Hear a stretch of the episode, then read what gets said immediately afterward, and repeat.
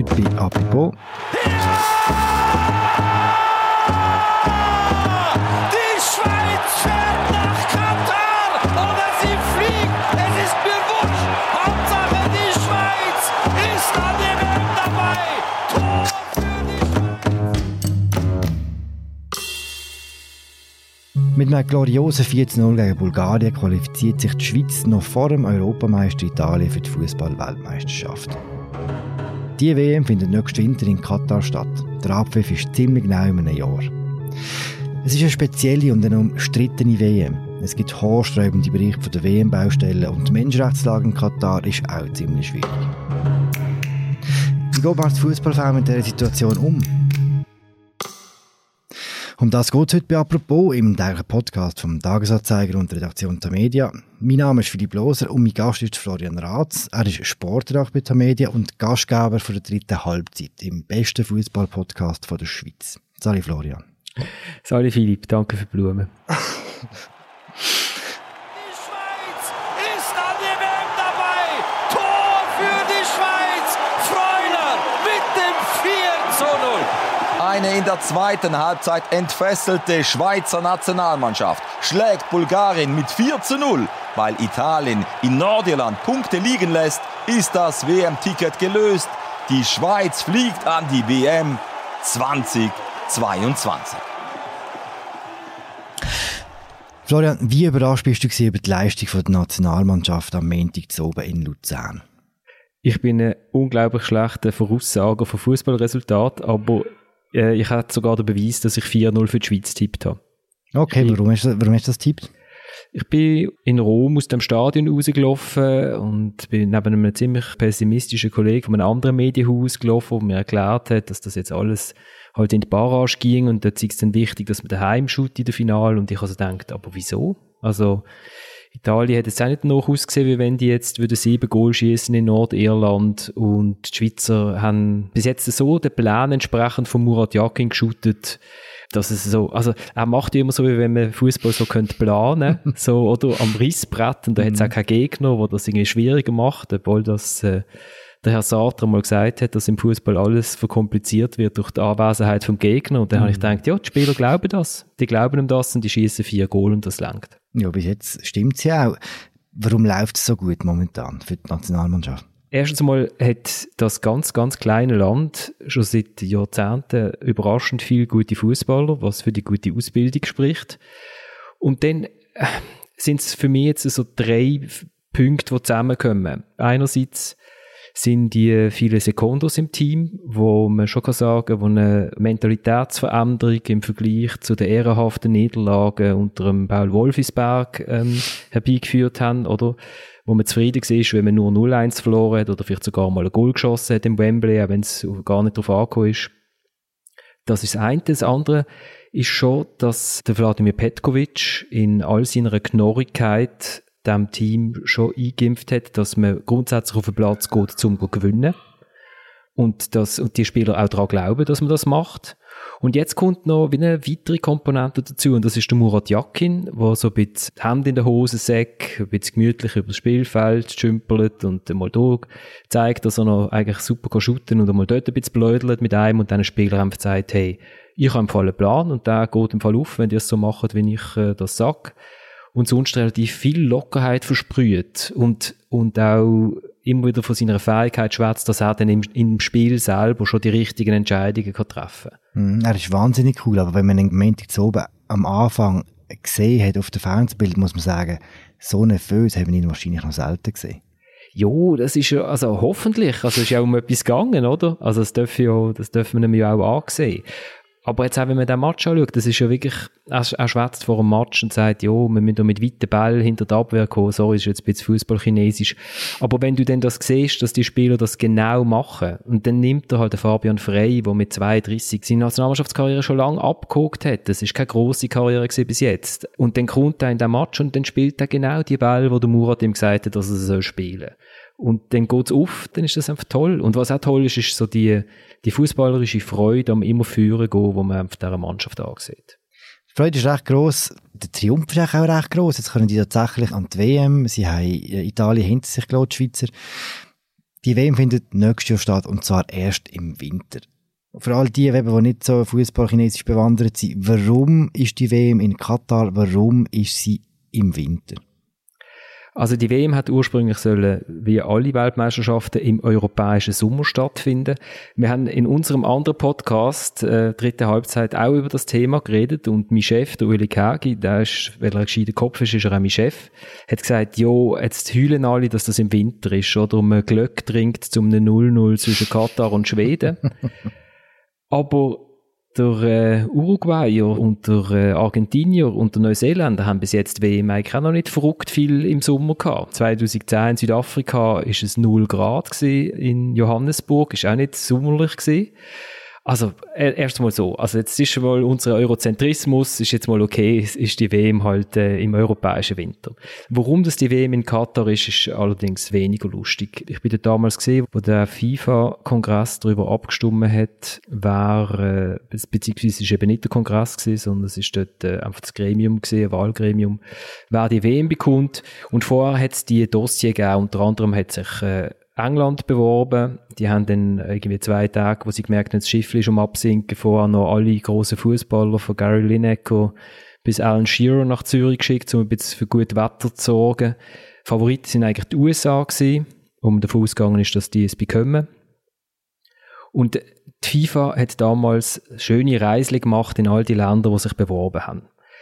Und nachher hat es eine wunderschöne Auswertung gegeben von diesen Austragungsorten, von diesen möglichen. Es hat für alle Punkte hat's grün, gelb und rot gegeben.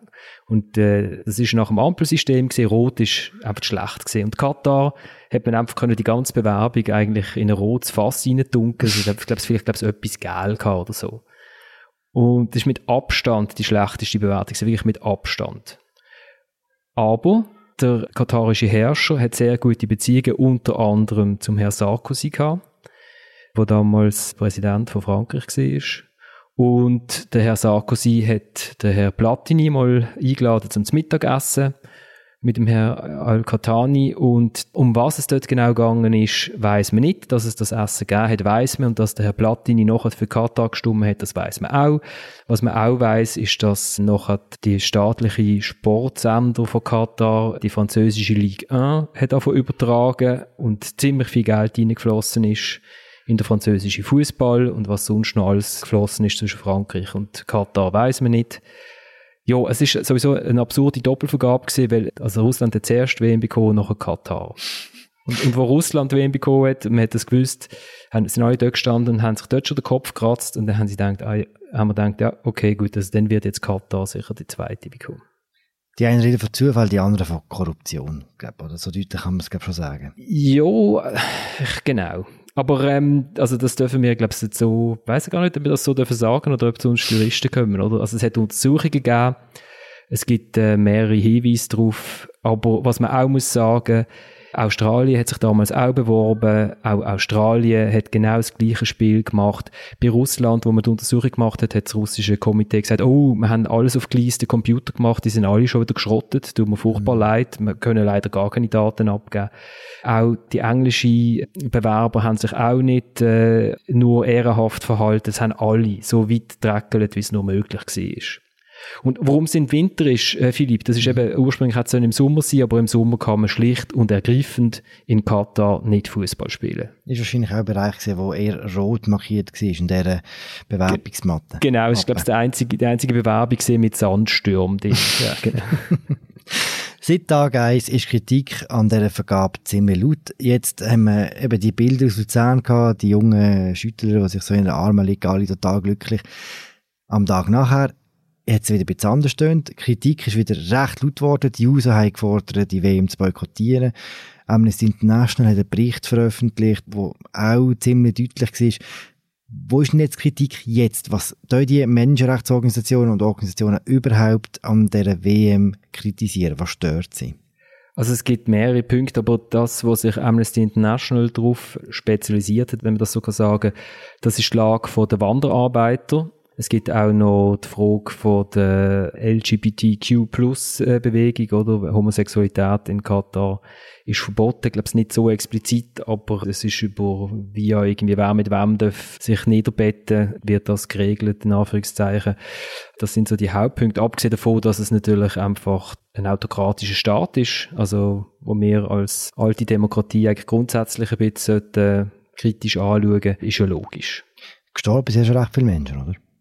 Ja, es gibt die Untersuchung vom Guardian, wo die Zahl von 6500 Toten auf Baustellen, das sind nicht nur Baustellen von Stadien sondern auch von sonst Bauten, die rund um die WM stattfinden. Katar bestreitet natürlich die Zahl, sagt, jetzt seien einfach alle Toten reingekommen und der Mensch sterbe halt schließlich auch einfach einmal. Aber das ist so die Zahl, wo, immer, wo man immer wieder hört und wo sicher nicht einfach nur aus der Luft gegriffen ist. Im Vergleich zu anderen Weltmeisterschaften im Verlauf der Jahre, wie schlimm ist Katar jetzt wirklich? Also ganz ehrlich gesagt, in St. Petersburg auf der Baustelle vom äh, grossen WM-Stadion, wo eigentlich Wladimir Putin sein Prunkobjekt war, es hat auch kein WM-Stadion damals gegeben, das besser gesichert war, weil sich keins mehr gelohnt hat für einen Anschlag, zum Beispiel von irgendwelchen separatistischen Organisationen innerhalb von Russland, sind auch Zwangsarbeiter gewesen wo aus dem Ausland dort angekommen sind, wo genau gleich rechtlos dort geschafft haben und wo auch nicht gezahlt worden sind und wo auch Amnesty International unter anderem gegangen ist und denen geholfen hat und zum Teil die Löhne dann doch noch ausgezahlt worden sind. Es hat schon so viele Endrunden und Olympische Spiele. Ich meine, in China, das Vogelnest von Herzog und Dömeron, hat es, glaube ich, auch recht viel Unfälle gegeben, wo jetzt wahrscheinlich auch nicht ganz nach westlichem Standard gebaut worden ist. In Brasilien sind ganze Favelas niedergewalzt worden, weil man eine Zufahrtsstraße müssen bauen. Also es ist einfach, das ist eine unschöne, grusige Tradition, dass so Endrunden und so Olympische Spiele an Ort stattfinden, wo wir, wo wir finden, ja, es entspricht einfach nicht unseren unsere Standards und wo Menschenrechte einfach nicht so viel gelten wie bei uns. Aber das, das gibt's schon seit, also ich meine, Argentinien 1978 unter der Junta, also wo mhm. geschootet worden ist in einem Stadion, wo vorher äh, Dissidenten verschossen worden sind. Die erste WM in Italien hat auch unter einem äh, faschistischen Regime stattgefunden. Also die berühmten Nazispiele von Berlin. Ja. ist immer eine schwierige Frage in so einem Moment, ob man die Länder weißt, aussen vor und denen eben nicht so etwas gibt, oder ob man sagt, wir vergibt jetzt so Grossveranstaltungen auch mit dem Sinn und Zweck dahinter, dass man sich wie öffnet und dass die sich wie müssen ein bisschen anpassen. Ja, das ist einfach, das ist einfach lächerlich. Sorry. Das ist, das ist einfach lächerlich und da muss man sich ja nur China anschauen. China hat die Olympischen Sommerspiele gehabt, hat sich China seitdem demokratisiert? Nein. China wird jetzt Winterspiel haben. Werden wegen dem äh, Uigurenlager geöffnet? Nein. Wird wegen dem die Bevölkerung weniger über Apps kontrolliert und Gesichtserkennung garantiert? Sicher nicht. Nein. Hat sich Russland 2018 geöffnet? Ganz im Gegenteil. Dort sind sogar Versammlungsverbote ergangen, die sonst nicht gelten. Dort hat sich die Lage von der Schwul- und Lesbenorganisationen sogar verschlechtert während der Endrunde. Nein, glaube ich nicht. Muss man auch akzeptieren, wenn man Grossveranstaltungen will, dass die in Autokratien stattfinden und nur noch dort? Ja, ich meine, äh, als das letzte über Olympische Winterspiele in der Schweiz abgestimmt worden ist, haben wir es abgelehnt und das auch mit gutem Grund, weil es sind einfach das Megaloman ist. Jetzt beim Fußball, muss ich sagen, gibt es schon genug Länder, wo man die könnte durchführen, weil Fußball so eine globale Sportart ist und auch nicht alles an einem Ort muss stattfinden, oder? Man muss nicht Eiskunstlauf und Skispringen und Bob und Abfahrt an, an einen Ort anpflanzen, sondern man kann das ja verteilen über ein oder sogar zwei Länder. Dort gibt es die eher die Möglichkeit. Aber die FIFA hat jetzt, ich weiß jetzt Zahl genau 100 acht Teilmitglieder oder so, von denen äh, der Mark Piet, der mal probiert hat, bei der FIFA aufzuräumen, hat immer gesagt, wenn man auf der Straße rumläuft, ist man jetzt auch nicht nur in völlig demokratischen System, dass dann der Verbandsfunktionär aus einem Land, wo sowieso schon autokratisch ist, nicht ein Problem drin sieht, wenn eine Fußballänderung in ein autokratisches System geht. Das ist ja logisch. Hm.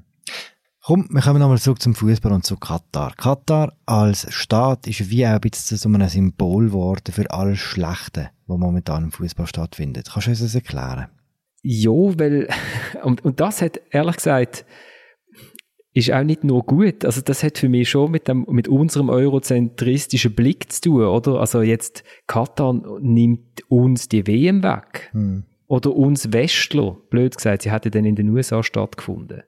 Also das ist schon ein bisschen, was will der kleine Zwergstaat da, wo du zu Fuß alle WM-Stadien kannst erreichen wahrscheinlich, weil es so klein ist. Was soll das? Die haben ja gar keine Fußballtradition. So. Das finde ich ein Argument, wo, wo nicht gilt, aber wo sich schon ein bisschen vermischen. Und dann hat sich halt Katar einfach auf das Sportwashing äh, spezialisiert, also dass man sich durch Investitionen in Sport als Staat besser durchstehen lässt, als wenn man eben irgendwie aufs Ranking von der Menschenrechte oder von der Medienfreiheit äh, schaut. Und das sehr früh, und das hat natürlich damit zu tun, dass der Staat wirklich sehr klein ist und einfach Schiss hat, dass er irgendwann mal nicht mehr auf dieser Landkarte ist, weil er äh, mächtige Nachbarn hat, wo sich jetzt vielleicht schon noch vorstellen könnten, die Bodenschätze im eigenen Landesgebiet zu sehen. Katar ist sehr, sehr offensiv gesehen mit all dem, oder? Also, und nicht nur, sie haben ja alles, Leichtathletik, Handball, alles hat in Katar stattgefunden. Es gibt Formel 1, Velorennen, oder sie haben, das ist ihr Ding. Und dann denkt man zuerst, ah, das ist noch interessant, und dann fängt man sich mal ein bisschen auseinandersetzen mit dem Land, und dann denkt man, ja, das Land finde ich eigentlich gar nicht so cool, und irgendwann mal geht es einem auf den Sack, weil alles dort stattfindet und keine Leute, und dann kommt immer der gleiche Bericht, oder? Velo, WM, keine Zuschauer, blöd. Handball, WM, keine Zuschauer, blöd.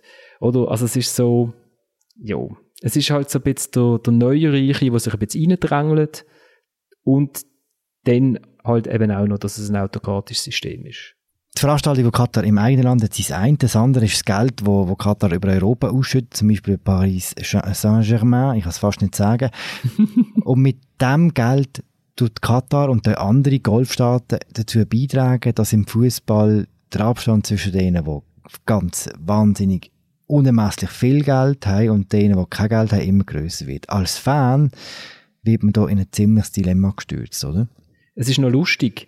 Die haben ja Clubs übernommen jeweils, also Katar, Paris Saint-Germain und Abu Dhabi, Manchester City und jetzt äh, Saudi-Arabien, Newcastle United. Das sind alles klingende Namen, wobei bei Paris Saint-Germain bis, bis von Katar übernommen worden ist, eigentlich vor allem Paris gelungen hat. Das war eigentlich kein grosser Club sonst wo aber nicht gut gestanden sind. Und sie haben eigentlich den Geld reingeschüttet und haben sich eigentlich gegen die anderen reichen Clubs ein bisschen durchellbögeln Sie haben auch beschissen, also von dem kommt vielleicht auch noch ein bisschen eine Ablehnung. Ja, aber die Reichen im Fußball werden immer reicher, ja, das ist, liegt jetzt nicht nur an denen. Es ist einfach so, bei den einen Clubs hat man vielleicht noch das Gefühl, ja, die erarbeiten sich vielleicht ein bisschen eher selber. Wobei, wenn man dann auf Spanien schaut und, also, ja, ich verfranze mich ein bisschen, aber ich sehe, es ist jetzt nicht das Problem von den Golfstaaten allein, dass der moderne Fußball einem manchmal ein bisschen, Entschuldigung, ankotzt. Hm, wie soll man denn als, als Fan vom Fußball sich am besten verhalten? Was würdest du denen empfehlen, die finden, es gibt totale Auswüchse und man mag das nicht mehr, soll man einfach, keine Ahnung, Nazi B schauen? Ja, das wäre wär eine Möglichkeit, Nazi B. Nein, ich weiß, es ist, es ist schwierig. Es ist wirklich schwierig und das ist die Dualität, wo der, wo der Fußballfan halt drinnen muss leben. Also einerseits freut er sich ja daran, dass der Fußball schon noch nie so gut war wie heute. Das liegt auch daran, dass sehr viel Geld drinnen ist. Und andererseits weiß er halt, ja, es ist ein Drecksgeschäft. Also es mhm. fließt viel Geld an irgendwelche Berater. Also nicht, dass jetzt alle Berater irgendwie ganz schlimme Menschen wären, aber es gibt halt solche, die dann auch zu Multimillionären und fast Milliardären werden, wo man sich fragt, warum fließt jetzt so viel Geld dort an. Eben, es gibt Golfstaaten, die sich probieren, besser durchstehen zu lassen, indem sie sich einen Club kaufen. Also Saudi-Arabien, Newcastle ist so ein Beispiel, oder, wo jetzt einfach ein Staatsfonds einen Club kauft, von einem Land, wo immer noch gesagt wird, dass der Kronprinz, also wo die CIA immer noch sagt, dass der Kronprinz für die Ermordung von einem Journalist zuständig ist, beziehungsweise das angeordnet hat, das, das ist einfach alles furchtbar schwierig. Jetzt, äh, einem Newcastle-Anhänger sagen, dürfen nicht mehr seinen Club schauen, dann hätten wir ja Saudi-Arabien den Club gestohlen. Mhm. Also das geht ja eigentlich nicht. Aber dass er vielleicht ins Stadion geht und immer wieder mal sagt, du, im Fall, ich bin gar nicht so einverstanden mit euch. Das ist eine Möglichkeit, oder? Also, für mich ist zum Beispiel Bayern München so ein Beispiel. Vielleicht atypisch, weil in Deutschland Vereinsmitglieder immer noch über 50 Prozent der Aktien halten müssen. Das ist in Großbritannien anders. Aber die Fans tun sich sehr, sehr kritisch auseinandersetzen, zum Beispiel mit, äh, mit den Verbindungen von Bayern München mit Katar. Mhm. Sehr, Ärmelwerbung, muss man sagen, oder? Genau. Und äh, sie sind auch dort in den Trainingslager häufig und sie sind auch mal auf Saudi-Arabien geschaut und das hat ganz, ganz harsche Kritiken von den Fans am eigenen Club ausgelöst. Wo die Fans sagen, ja, nur weil mein Club das macht, muss ich das nicht gut finden. Ich bin ja auch ein Teil vom Club. Und ich glaube, das, das ist eine Möglichkeit, dass man schon die Liebe zu seinem Verein oder dass man es cool findet, dass die eigene Nationalmannschaft toll shootet, dass man das behalten, aber dass man auch immer wieder mal sagt, aber mit allem, was der macht, bin ich dann also trotzdem nicht einverstanden. Heißt denn das, dass du die Boykott-Aufforderungen am Schluss nicht gut heisst für Katar? Es wäre absolut spektakulär, wenn, wenn jemand Katar boykottieren würde. Das ist völlig unrealistisch. Weil in Norwegen ist es ja zum Beispiel so ein Thema gewesen, oder wenn sich jetzt Norwegen qualifizieren würde für die WM, dann ist das für die Spieler vielleicht die einzige Chance, mal an einer Endrunde teilzunehmen. Und die lässt du dir dann nach, eigentlich durch, wenn du davon ausgehst, dass das durch Korruption stand ist, durch korrupte, alte Männer, die vor x Jahren mal den Entscheid getroffen haben, finde ich ehrlich gesagt auch, finde ich auch schwierig. Hm. Das heißt, wir dürfen uns freuen auf die Schweizer Spiele in Katar? Ja, ich finde, auf den Fußball dürfen wir sich immer freuen. Aber ich bin schon gespannt, wie die ganzen Fußball-Nationalverbände aus dem Westen mit Katar umgehen. Ich glaube, der Druck ist schon auch auf die grösser. Also ich glaube, der Druck auf den deutschen Fußballverband ist grösser als der Druck auf Katar durch die WM. Hm. So da bin ich gespannt, also ob es dann einfach bei irgendeinem Liebling bleibt, wo man irgendwie im Vorbereitungsspiel dann aber daheim in Deutschland oder da in der Schweiz irgendwie anzieht und dann hat man die Füße schön still, weil es geht schließlich dann um ein Viertelfinale gegen England. Ja, also allzu große Hoffnungen habe ich, habe ich nicht. Willst du auf Katar reisen und wird es dann mal eine Live-Aufzeichnung für die dritte Halbzeit aus Katar geben? Genau, wir machen, ähm, wir sind alle herzlich eingeladen am 21. November, am ersten Spieltag von der WM. von der WM. In Katar äh, haben wir schon einen, Hotelsaal gemietet. Nein, los, ich weiß es nicht, ob ich auf Katar reise, keine Ahnung. Das entscheidet der Uli und vielleicht ein bisschen auch noch meine familiäre Situation, der Schreikrampf von meiner Frau und der von meiner Tochter. Ich weiß es noch nicht. Aber wer aus Basel ist oder der Region kann die dritte Halbzeit live schauen am 29. November 2021 und zwar im Didi Offensiv. Dort sind wir ab der halb siebten und wäre cool, wenn ein paar Leute wieder vorbeikommen, schauen. Nehmt euch zu Herzen. Danke Florian für das Gespräch. Ich danke dir, Philipp. Das war sie die aktuelle Folge von «Apropos» im täglichen Podcast vom Tagesanzeiger und der Redaktion der Media. Die dritte Halbzeit findet ihr auf dem gleichen Portal, wie ihr auch apropos findet. Berichterstattung von Florian und seinen Kollegen ebenso. Danke fürs Zuhören. Bis bald. Ciao zusammen.